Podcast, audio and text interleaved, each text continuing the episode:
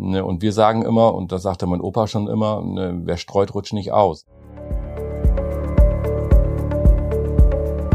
Herzlich willkommen zu Fit in Finanzen von der Comfort Finance, dem Podcast für alle, die besser über Finanzen Bescheid wissen wollen. Ob Geldanlage, Finanzierung oder Versicherung. Hier erwartet euch Finanzwissen vom Profi. Einfach erklärt.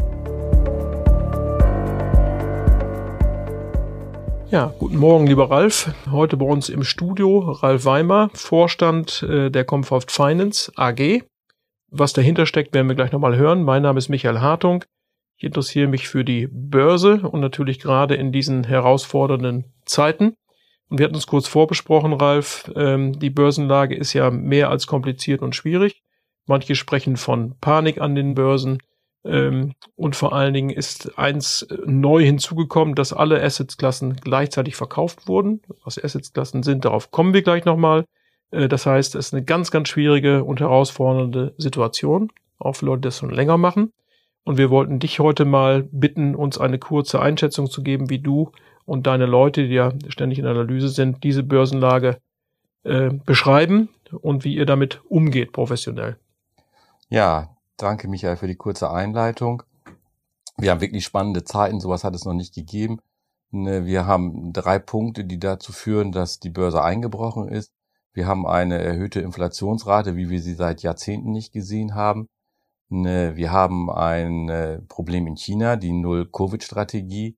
Wir haben noch ein humanitäres Problem, nicht unseren Ukraine-Krieg, der, der ja auch nochmal eine starke Auswirkung auf äh, die Vermögensentwicklung in, in Europa hat, Michael. Mhm. Und wir haben hm, steigende Zinsen, also eine, eine Gemengelage, die es schwierig macht, tatsächlich jetzt die richtigen Vermögensklassen zu finden. Und in der Vergangenheit wurde ja immer der Spruch geprägt, die Flut hebt alle Boote. Und da müsste man als Norddeutsch heute sagen, im Moment haben wir gerade Ebbe. Alles liegt unten, alle Assetklassen sind betroffen. Und äh, für den Anleger ist es wirklich eine Herausforderung, heute die richtige Vermögensanlage zu finden. Wobei es sie noch gibt. Jetzt kann man nicht sagen, ja, dann mache ich gar nichts mit meinem Geld, weil dann ist man ja der Inflation äh, völlig ausgeliefert. Das heißt also, du, du musst schon gucken, was mache ich heute mit meinem Geld. Man kann vielleicht ein bisschen in Wartepositionen gehen, das geht, wenn man jetzt gerade Cash hat. Aber wie hat mal ein, ein guter Investor gesagt, also mein schlimmstes Gefühl ist immer, wenn ich nicht investiert bin. So, und von daher äh, ist es wichtig, heute zu gucken, welche Investitionen, welche Geldanlagen sucht man sich aus und welchen Zeithorizont hat man. Und ich glaube, das ist das A und O, der, der langfristige Zeithorizont, den muss man heute haben, um auch dann diese Phase überstehen zu können. Hm. Und eben auch psychologisch mit den Menschen was macht. Absolut.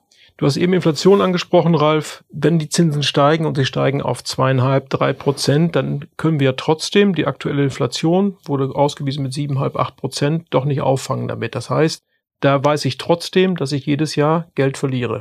In der Größenordnung vier bis fünf Prozent, das ist doch eine ganze Menge. Wenn ich jetzt investieren wollte, was würdest du empfehlen? Man kann in Einzelaktien gehen und manche sagen, jetzt kann man endlich Titel wie Amazon und Apple und alles, was man schon mal haben wollte, relativ günstig kaufen.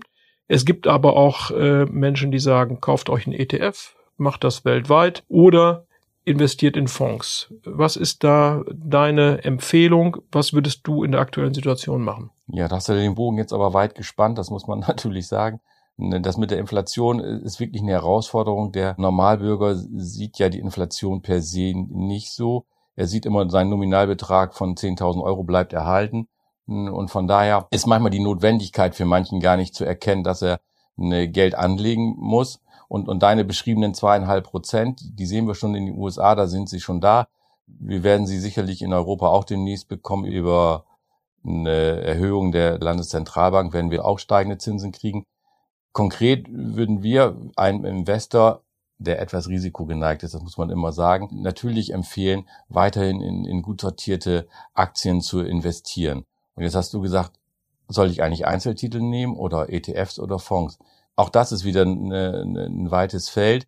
Eine, die Aktie per se, jetzt nehme ich mal eine, nehmen wir mal an, die, die BASF-Aktie, die beinhaltet natürlich ein Risiko, dass ich auf Gedeih und Verderb dem, dem Geschäftsmodell von BASF anheimfallen kann. Wenn es nicht so läuft, dann geht die Aktie runter und mein Geld wird auch weniger wert. Wenn es gut läuft, bin ich dabei.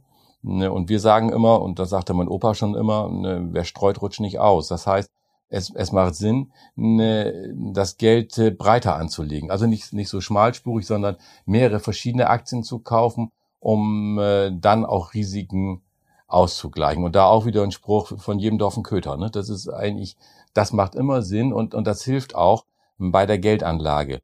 So, und jetzt kann man sagen, jetzt was nehme ich denn jetzt? ETFs oder Fonds? Und da streiten sich auch wieder die Geister. Das ETF ist kostengünstiger als der Fonds. Das ist erstmal schon mal ganz schön, aber ich bin auf einen Index angewiesen und bei einem Fonds habe ich einen aktiven Manager, der auch in solchen schwierigen Zeiten durchaus auch mal in eine Bargeld, sogenannte Cash-Position gehen kann. Und der muss nicht immer permanent investiert sein, während ich mit dem ETF immer investiert bin. Und in der Phase, die wir hatten, die Flut hebt alle Boote, war das ETF super, hat besser abgeschnitten als viele aktiv gemanagte Fonds. Und jetzt ist wieder die Gelegenheit der aktiven Manager zu beweisen, dass sie es besser können. Ich könnte dir jetzt nicht mal sagen, was wir da präferieren. Bei der Comfort Finance haben wir in der Beratung beides. Wir haben ETFs und Fonds und wir mischen das durchaus auch. Das ist gar kein Problem. Man kann sagen, ich habe aktive Fonds und ich habe auch ETFs. Also da haben wir gar keine Schwierigkeiten, auch das entsprechend einzusetzen. Ne? Mhm. Ähm, wir wissen ja vom norwegischen Staatsfonds, dass der ungefähr zwischen 8.000 und 9.000 verschiedene Titel weltweit drin hat. Das wird man als Einzelanleger nicht hinkriegen. Aber wenn man dann Fonds nimmt, dann haben die im Mittel, zumindest meine Beobachtung, zwischen 40 und 50 verschiedene Titel drin. Und wenn ich dann mehrere Fonds kaufe, dann kann es durchaus sein, dass ich bei 6, 7, 8 Fonds auch schon 300 Titel drin habe, die ich mir vielleicht als Einzelaktionär so gar nicht hinlegen könnte. Äh, kannst du das nochmal für uns und für die Zuhörer beleuchten?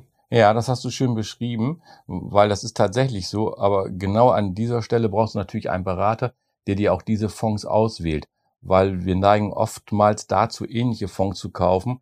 Und in diesen, ich kann ja auch sechs Fonds kaufen und in diesen Fonds sind immer die gleichen Titel drin. Dann habe ich die Diversifizierung, so heißt es dann ja, gar nicht hinbekommen, sondern ich muss dann auch schon sehen, dass ich unterschiedliche Fonds wähle, die nicht miteinander korrelieren. So heißt das mittlerweile. Und da gibt es eine Korrelationsmatrix, die unsere Berater auch beherrschen. Das können Sie angucken und dann kann man dort eine tolle Auswahl treffen und hat eine breite Streuung. Jetzt kann natürlich einer sagen, habe ich eine Aktie, mache ich aber einen, einen Gewinn von 12 Prozent, habe ich viele Fonds, komme ich vielleicht nur auf, auf 6 bis 8 Prozent. Ja, mhm. das mag so sein. Dafür habe ich aber auch ein viel geringeres Risiko. Und ich glaube, das ist für die, für die Menschen viel wichtiger, ein geringeres Risiko zu haben, als da eine hundertprozentig optimale Rendite, ne? die mhm. nicht garantiert ist, muss man natürlich mal dabei sagen. Da kann man zumindest mal die Inflation, wenn denn die äh, Inflationsraten so hoch bleiben, ja, neutralisieren und äh, möglicherweise in den nächsten Jahren, wenn Inflation ein bisschen zurückgeht, sogar wieder aktiv Geld verdienen. Aber es gibt eben auch Jahre wie dies, wo vermutlich mal ein Minus ansteht, nachdem wir ja fast zehn Jahre lang jedes Jahr ein sattes Plus gesehen haben.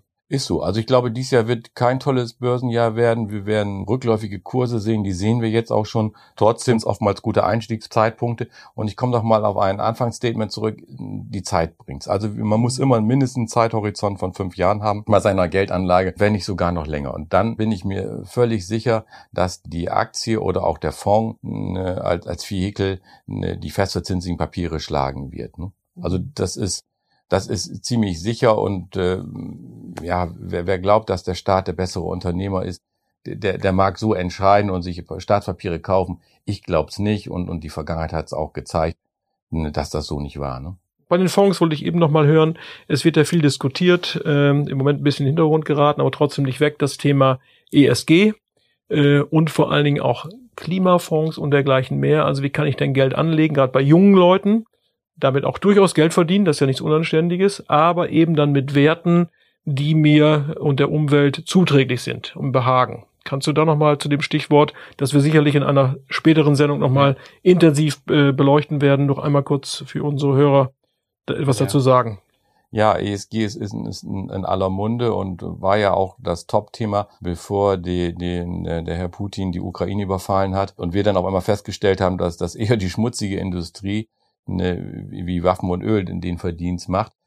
Kommt aber langsam wieder, sind wieder in die Diskussion kommt und ich glaube auch, das ist eins der Top-Themen, nachhaltige Geldanlagen, die uns zukünftig begleiten werden, weil das geht um den Schutz der Erde und, und das und des Klimas. Und das wird die, die Zukunft sein. Nicht das andere werden temporäre Geschichten sein. Langfristig werden wir nicht drum herum kommen, Geldanlagen im nachhaltigen Bereich ne, zu suchen und zu finden. Aber die EU muss erstmal nochmal genau festlegen, was bedeutet über Nachhaltigkeit. Das ist noch gar nicht so ganz klar geregelt. Es gibt aber auch noch gar keine Siegel zu diesem Thema, obwohl ab 2.8. die Berater die Kunden fragen müssen, welche, ob sie die Nachhaltigkeit in ihrer Anlage präferieren. Ne? Das mhm. gibt es schon. Ja, also wir werden auf dieses Thema spätestens zum zweiten Acht nochmal zu sprechen kommen. Wir wollen heute ja mal alles in einer, in einer globalen Show mal ventilieren. Sparplan, das ist nochmal ein wichtiger Stichpunkt, weil du hast eben auch gesagt, äh, die, die Zeit spielt eine große Rolle. Die Langfristigkeit spielt eine große Rolle, fünf Jahre und mehr. Und bei Sparplänen scheint das ja der Fall zu sein, den man ja dann mit 25, 30 wie immer anfängt und damit man mit 55, 60, 65 spätestens ähm, vernünftig und solide dasteht, weil das Rentensystem ist ja auch wackelig. Kannst du da noch mal ein Stichwort dazu sagen zum Sparplan? Also ich glaube, es ist unsicherer im Rentensystem anzulegen als in Aktien. Also das, das muss man so sehen. Und der Sparplan ist eine, eine sinnvolle Geschichte, langfristig Vermögen aufzubauen bei attraktiven Renditen. Ich gebe nur noch mal ein Stichwort. Cost-Average-Effekt, der macht sicherlich Sinn, den zu nutzen. Und die Altersvorsorge über Fonds oder ETF aufzubauen für junge Leute, empfehle ich. Ich habe selber drei Kinder und alle haben Fondssparpläne und äh, keine Rentensparpläne oder sonstiges, sondern sie sparen tatsächlich in Fonds und ich denke, das ist auch die Zukunft. Zeigt auch meine über 30-jährige Erfahrung in dieser Branche. Also von daher kann ich das auf jeden Fall empfehlen und da auch nicht scheuen an die jungen Leute gerichtet. Sprecht mit euren Beratern darüber, über das Thema. Das geht auch schon mit kleineren Summen. 25 Euro im Monat gar kein Problem, kann man gut machen. Mhm. Auch bei euch, weil man würde ja denken, du als Vorstand und eine AG dahinter, das hört sich alles sehr, sehr, sehr groß an und dass man denkt, da kommen nur die großen Anleger, sondern du hast es ja gerade gesagt, das geht auch mit kleineren Sparbeiträgen, mit Einmalzahlungen. Und das führt mich zu dem Punkt Beratung. Wie kann ich mir die Beratung vorstellen, wenn denn ein Anleger zu euch kommen wollte? Auch das Thema Zweitmeinung. Wie geht ihr daran? Wie macht ihr das? Und vor allen Dingen ganz wichtig, ist es mit Kosten verbunden? Wir gehen da so ran, dass wir eben keine vorgefechte Meinung haben, sondern tatsächlich den Kunden fragen, was hat er für Bedarfe, was hat er für Ziele, gucken uns insbesondere seine Risikoneigung an, das ist ganz wichtig, und entscheiden dann gemeinsam mit dem Kunden, was er dann zukünftig machen will. Du hast es gerade gesagt, Zweitmeinung, es gibt auch Kunden, die haben schon Depots bei anderen Banken, das ist ja nicht zu verhehlen, das ist ja auch nichts Verwerfliches, das ist in Ordnung. Wir prüfen, ob das alles so okay ist, ob das so passt und ob man da optimieren kann. Das sind so Dinge, die wir machen. Wenn man jetzt sagt, ich komme aber zur Beratung, kostet das. Nein, das kostet natürlich nichts. Wir verdienen dann natürlich auch unser Geld, aber dann erst, wenn es zu einem Abschluss kommt. Und das wird auch offengelegt, was wir da verdienen. Das ist auch alles nichts Geheimnisvolles, das ist auch transparent, schreibt sogar der Gesetzgeber vor. Also von daher ne, scheut euch da nicht oder scheuen Sie sich nicht, ne, mal so ein Gespräch zu suchen und zu gucken, was bei Ihnen so an Vermögensanlagen oder an Geldanlagen möglich ist, mit kleineren oder auch größeren Summen. Also wir haben da überhaupt keine, keine Grenzen, weder nach unten noch nach oben, was die Geldanlage angeht. Wobei wir natürlich sagen müssen, wenn jetzt jemand kommt und sagt, ich habe hier meine 10 Millionen und will die anlegen, da greifen wir natürlich auch noch auf die Expertise anderer Unternehmungen zurück und holen uns da auch Informationen ein, weil man solche Sachen, die kann man nicht einfach so aus dem Ärmel schütteln, da braucht man schon ein paar Partner mehr. Gut. Die Frage ist, ähm, wie kommt man mit euch in Kontakt, wenn das jetzt spannend war? Mit, ich möchte jetzt mal reden, an wen wende ich mich? Gibt es eine Webseite, wo ich dann weitergeleitet werde? Wie kann ich es am besten machen? Ja, also die Webseite gibt es ja, eine www.comfortfinance. Da kann man auf jeden Fall gucken, da ist ein Kontaktformular und da sind auch alle Berater aufgelistet und dann kann man nochmal unter Who Finance gucken. Dort sind Beurteilungen von zufriedenen Kunden, dort kann man auch die Telefonnummer der Berater finden Vielleicht kennt man ja sogar den einen oder anderen Berater schon oder findet jemand besonders sympathisch oder was man da liest. Und dann kann man den direkt anrufen und mit ihm einen Termin vereinbaren. Mhm.